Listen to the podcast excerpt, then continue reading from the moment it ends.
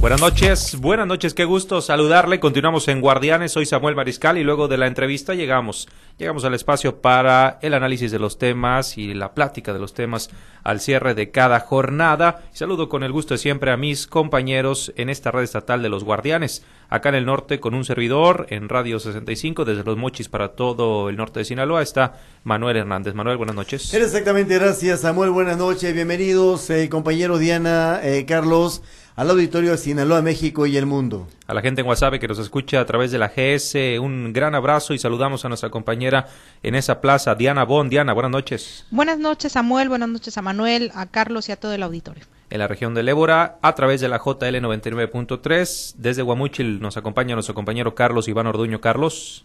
Buenas noches, Samuel. Buenas noches a Manuel, a Diana, al auditorio. Listos desde Guamuchi. Y saludamos también con mucho gusto a la gente en Culiacán que nos sintoniza en el 104.9 La Bella. Bueno, eh, compañeros, pues hablar, hablar del tema de las altas temperaturas. Tan solo para el día de hoy eh, se pronosticaban temperaturas eh, de hasta 45 grados en algunas regiones de Sinaloa y estos pronósticos van a continuar. Ello hace que, bueno, pues eh, se deban extremar precauciones en el cuidado a la hora de eh, circular al aire libre eh, en el exterior, ya pues prácticamente eh, este, aún en eh, primavera, pero el, fresco que, venía siendo todavía en las noches poco a poco va quedando de lado y cada vez el calor se apodera más de esta situación. Pero más allá de ello, quisiera ligar este tema, primero que nada, pues, con eh, algo que se ha presentado, un problema que se ha presentado y, y que tiene mucho que ver con el calor eh, acá en el norte, eh, eh, particularmente en el municipio de Ahome.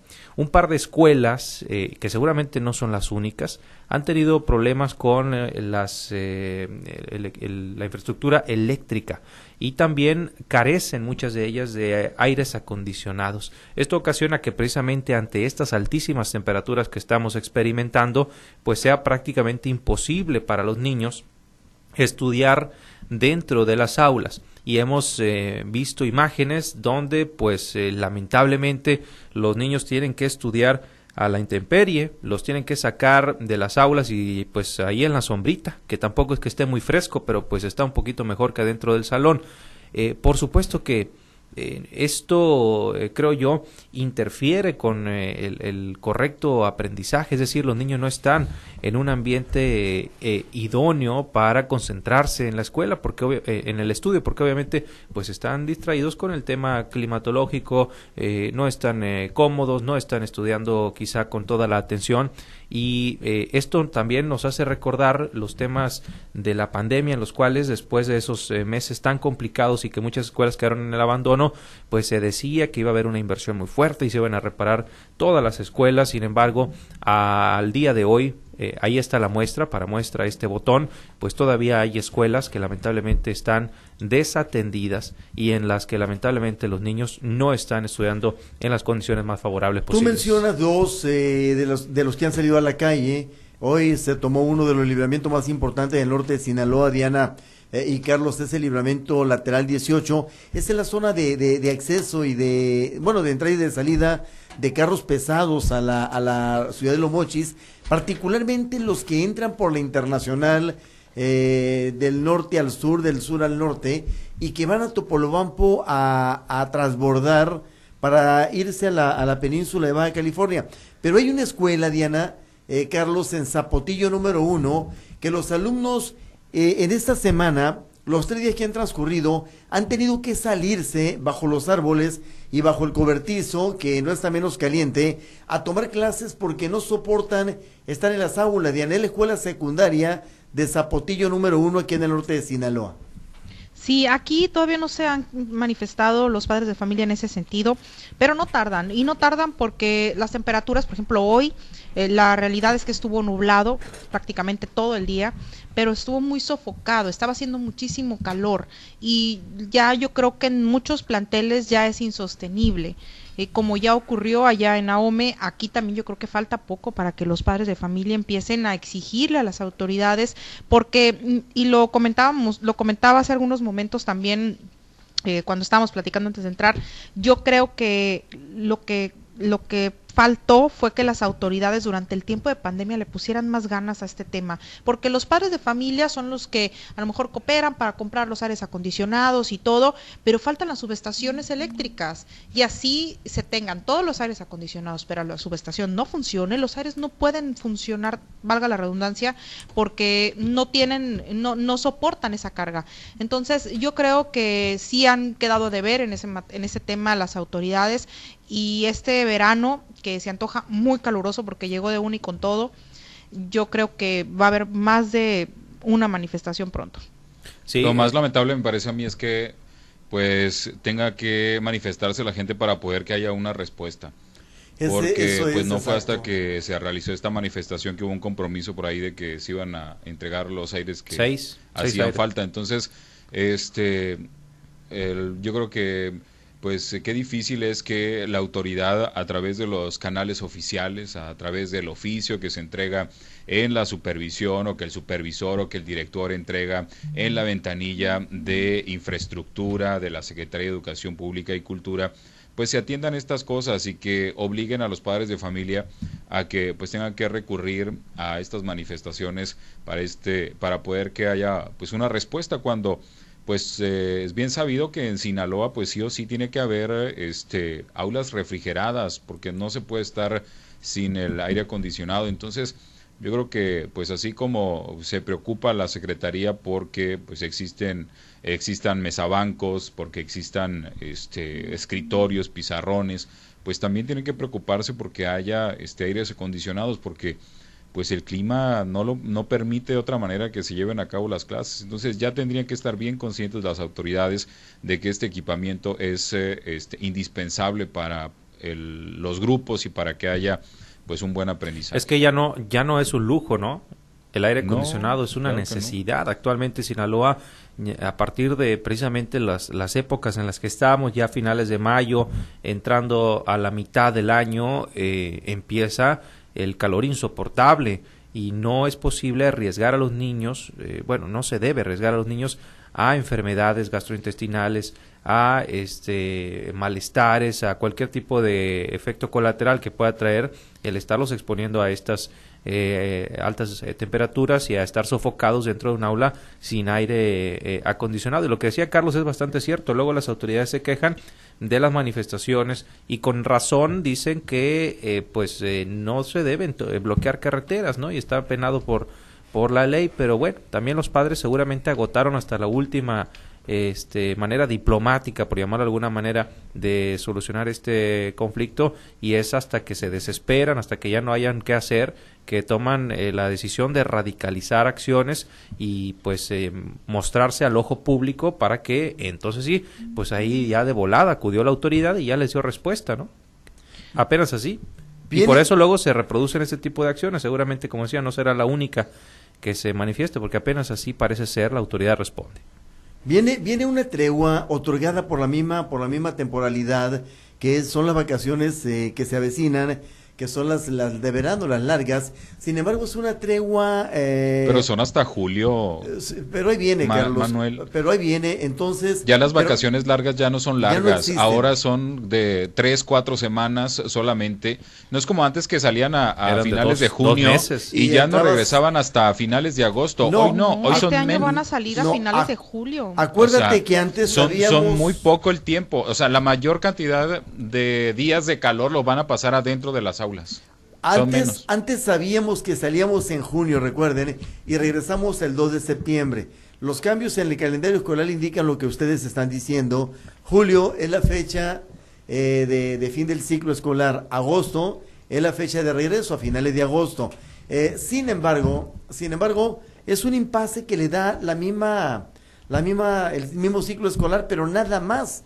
Sirve solamente para, para apaciguar la tempestad que se va a venir en septiembre, en octubre, cuando las temperaturas rebasen los 40 grados centígrados. Ahorita, que va empezando eso, hemos llegado a los 40 grados acá en el norte. Sí, aquí hemos estado hasta en 42 grados centígrados hace un par de días. Hoy anduvimos alrededor de los 37, 38 grados centígrados. Y pues eh, en esas son, son las temperaturas que, que rondan. Y, y pues sí, me parece que la autoridad tendría que estar consciente, incluso los propios diputados en los presupuestos, pues irle generando recurso a este rubro para que pues todas las escuelas puedan tener este servicio que pues en mi opinión es, es básico ya para que puedan recibir las clases los niños. Totalmente de acuerdo. No sé si ustedes vieron una nota recientemente, creo que fue la semana pasada, que el Congreso del Estado eh, se autoautorizó trabajo, inversión para trabajo de reparación del drenaje del Congreso del Estado. ¿No, no lo viste, Carlos? Mm, no, no recuerdo. Sí, fíjate nada más. Y estaba viendo yo esa, esa, eh, esa circunstancia y digo, y tantas colonias que hay con problemas de drenajes en este momento, pero como ellos son los que votan, aprueban y, ejecutan. Sí. Y decía Carlos, ya deberían estar pensando en los presupuestos, pues no están pensando en eso, ¿verdad? No, están, pensando, en, los tacos y en, las peleas. Sí, hombre, en esas, en esas eh, exhibiciones circenses de que son muy aptos los eh, algunos diputados al Congreso del Estado. Bueno, por otra parte, también para la ciudadanía, ciudadanía en general es importante, compañeros, sin duda, tomar en cuenta este, los cuidados que se tienen que tener en estas eh, épocas eh, del año. Cada vez se habla más, por ejemplo, de la necesidad de usar bloqueadores. Quizá antes no era tan frecuente, pero las enfermedades en la piel, Diana, tú que le entiendes eh, bastante bien al tema de la salud, pues es importante protegerse con ese tipo de, de productos, ¿no? Porque siempre el, estar expuesto a los rayos del sol es, es peligroso. Sí, y sobre todo porque, por ejemplo, en estos, ahorita que está, cambia la posición de la Tierra y cambia eh, la dirección de los rayos y la cercanía también, eh, la realidad es que la piel arde. Yo creo que eh, la gente debe de sentirlo cuando va uno manejando, donde le pega el sol, arde. Si caminas una cuadra, te arden los brazos, sobre todo que es donde se recibe más eh, los rayos, porque pues están más directos, sobre todo a mediodía. Y la verdad es que si no nos protegemos, podemos tener enfermedades de la piel. Eh, a mí, en lo personal, yo el, hace tres días caminé dos cuadras, pero er, era el pleno mediodía, era alrededor de las dos de la tarde y el sol me ardía, llegué con los brazos, me tuve que eh, echar un poco de agua porque los sentía demasiado calientes y fue poco lo que caminé, pero los brazos los sentía calientes y me ardían. Entonces, ¿qué hice? Pues me bañé de, de bloqueador. Yo creo que la gente tiene que hacerlo o evita, y evitar aparte exponerse, aunque uno no vaya a salir aunque crea uno que va protegido en el carro, eh, la realidad es que la resolana, los rayos indirectos también afectan. Hay mucha gente que he visto, que me ha tocado ver ya, sobre todo ahorita que está el sol a todo lo que da, que se cubre en uno de sus brazos con algún trapo o algo cuando van manejando y hay gente también que compra mangas pero pues hay que cuidarnos. Es que traemos un brazo más eh, quemado que el otro, día. Sí, ay, así el, que, el que va, el que va en la ventanilla, sí. que va hacia eh, afuera. El que va hacia afuera lo traes más quemado. Pero fíjate que, que es peor estar dentro del coche, como tú lo estás eh, señalando, porque los rayos y el filtro de los cristales hacen más intenso el el, impacto de la luz solar, Diana, en la piel de, nosotros. Sí, hay que cuidarnos, hay que cuidarnos, hay que tomar mucho líquido porque también el cambio este repentino, la verdad es que está muy loco el clima porque hace días en la noche estaba fresco, en la mañana amanecía también fresco, muy temprano, ya para el mediodía mucho calor. Entonces, aparte de que son muchas enfermedades, hay que hidratarnos porque de una nos podemos te podemos tener un golpe calor. Hasta todavía la semana pasada, en mi casa, por ejemplo, en la noche con el abanico y las ventanas abiertas estaba agradable. Ay, pero no hay moscos allá. Ahorita, ahorita no. Aquí también, aquí sí hay. ¿Y de Muchísimo. Eh, sí, el, el, más, el más, el más, este, frecuente. el más frecuente, el más agresivo, el mosco culex.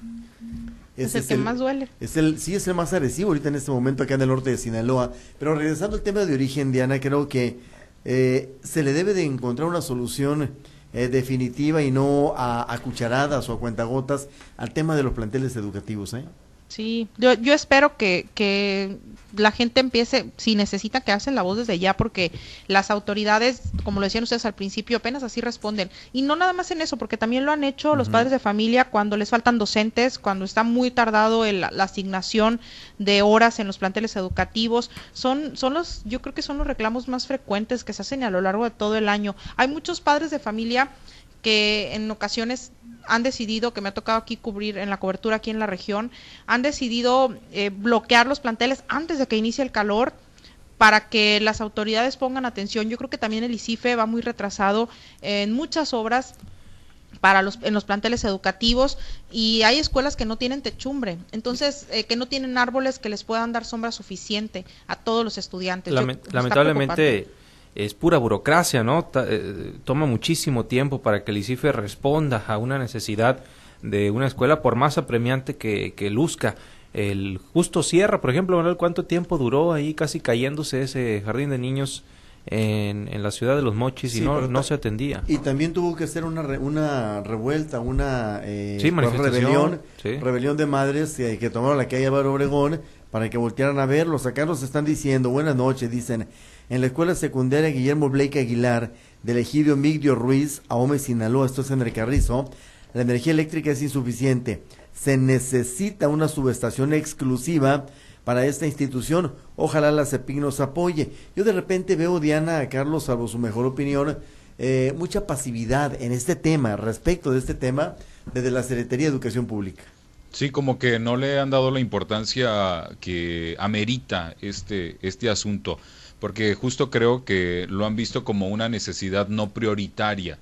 Y, pero bueno, por los climas que tiene Sinaloa, me parece que pues sí tendría que ser considerada de ese, de ese modo. Y tiene que ver mucho también eh, en la CEPIG que hay tantos procesos y la información se pierde porque este, he tenido la oportunidad de platicar con algunos maestros y en educación básica por lo menos, en al, al, principio del inicio del ciclo escolar, tienen que llenar un, eh, un formulario donde especifiquen pues cómo está el plantel, en qué condiciones, qué tiene, qué no tiene, qué le hace falta, qué no le hace falta. Y toda esa información me parece eh, que este, luego cuando necesitan o este, pues algo, hay que solicitarlo por escrito, además este, a través de una ventanilla específica que está ya en el edificio central de la CEPIC en Culiacán hay otras cosas que hay que solicitarlas al Instituto Sinaloense de Infraestructura Física. Entonces, sí creo que es mucho burocratismo, son muchos procesos y al final toda la información se pierde en esos canales porque no la utilizan para pues realizar algún tipo de estadística, algún tipo de, de análisis para saber con qué se tiene, cuánto, eh, con qué no se tiene y cómo le pueden hacer para este, tratar de resolver este asunto lo más rápido posible. Sí, exactamente. Y es un tema, mi querido Carlos, que a nivel nacional no tiene una prioridad como la debería de tener. En este momento a nivel nacional cuenta más lo que se está impulsando, que es el nuevo modelo educativo, más allá de una adecuada y digna infraestructura educativa que le permita a nuestros niños en el nivel básico, en el nivel de inicio de su preparación educativa, estar en condiciones adecuadas, Carlos. Bueno, eh, 9 con 8, vamos a ir a las conclusiones, no podemos compañeros. Seguir media hora. Diana está en la mejor condición de platicar con nosotros. Empezando con, todos los días. con Diana, eh, adelante con tus comentarios finales, Diana. Yo creo que es importante que las autoridades eh, pongan atención y se preparen, porque para eso hay presupuesto. Yo entiendo que tampoco alcanza, pero los padres de familia, en la escuela pública no es, no es tan, eh, tan, no es tan gratuita, porque le meten y mucho recurso, sobre todo en el tema de los aires acondicionados. Entonces, si ellos están están dispuestos a poner, a poner lo que les toca. Yo creo que las autoridades deben de responder rápido con el tema de las subestaciones, porque el recurso debe estar destinado para salvaguardar la integridad física de los estudiantes y eso con las condiciones que tiene Sinaloa en materia de calor, la verdad es que es preocupante. Carlos. Sí, yo creo que pues es importantísimo que la autoridad estatal le entre. Ojo que también las autoridades municipales a través eh, del ramo 33 hay un rubro ahí que se utiliza para educación hay un rengloncito ahí, también le pueden echar la mano a las escuelas, este, porque pues aunque sí son, es una institución de carácter estatal, si hay bolsas de recursos que se pueden utilizar para ayudarles a estos planteles educativos que están pasando por eh, dificultades, ya sea para una subestación eléctrica, para los aires acondicionados, para una banqueta, para un baño, para ayudar con los techos, pues bueno, cada municipio también puede definir qué escuelas y cómo ayudarlos, pero yo creo que eh, sí es una tarea que nos tiene que eh, involucrar a todos, a los padres de familia también, porque aunque la educación sea gratuita, yo creo que pues eh, realizar algún tipo de actividad que permita recaudar fondos para ayudar a que la escuela donde estudian nuestros hijos esté en mejores condiciones, pues no nos quita nada y nos ayuda mucho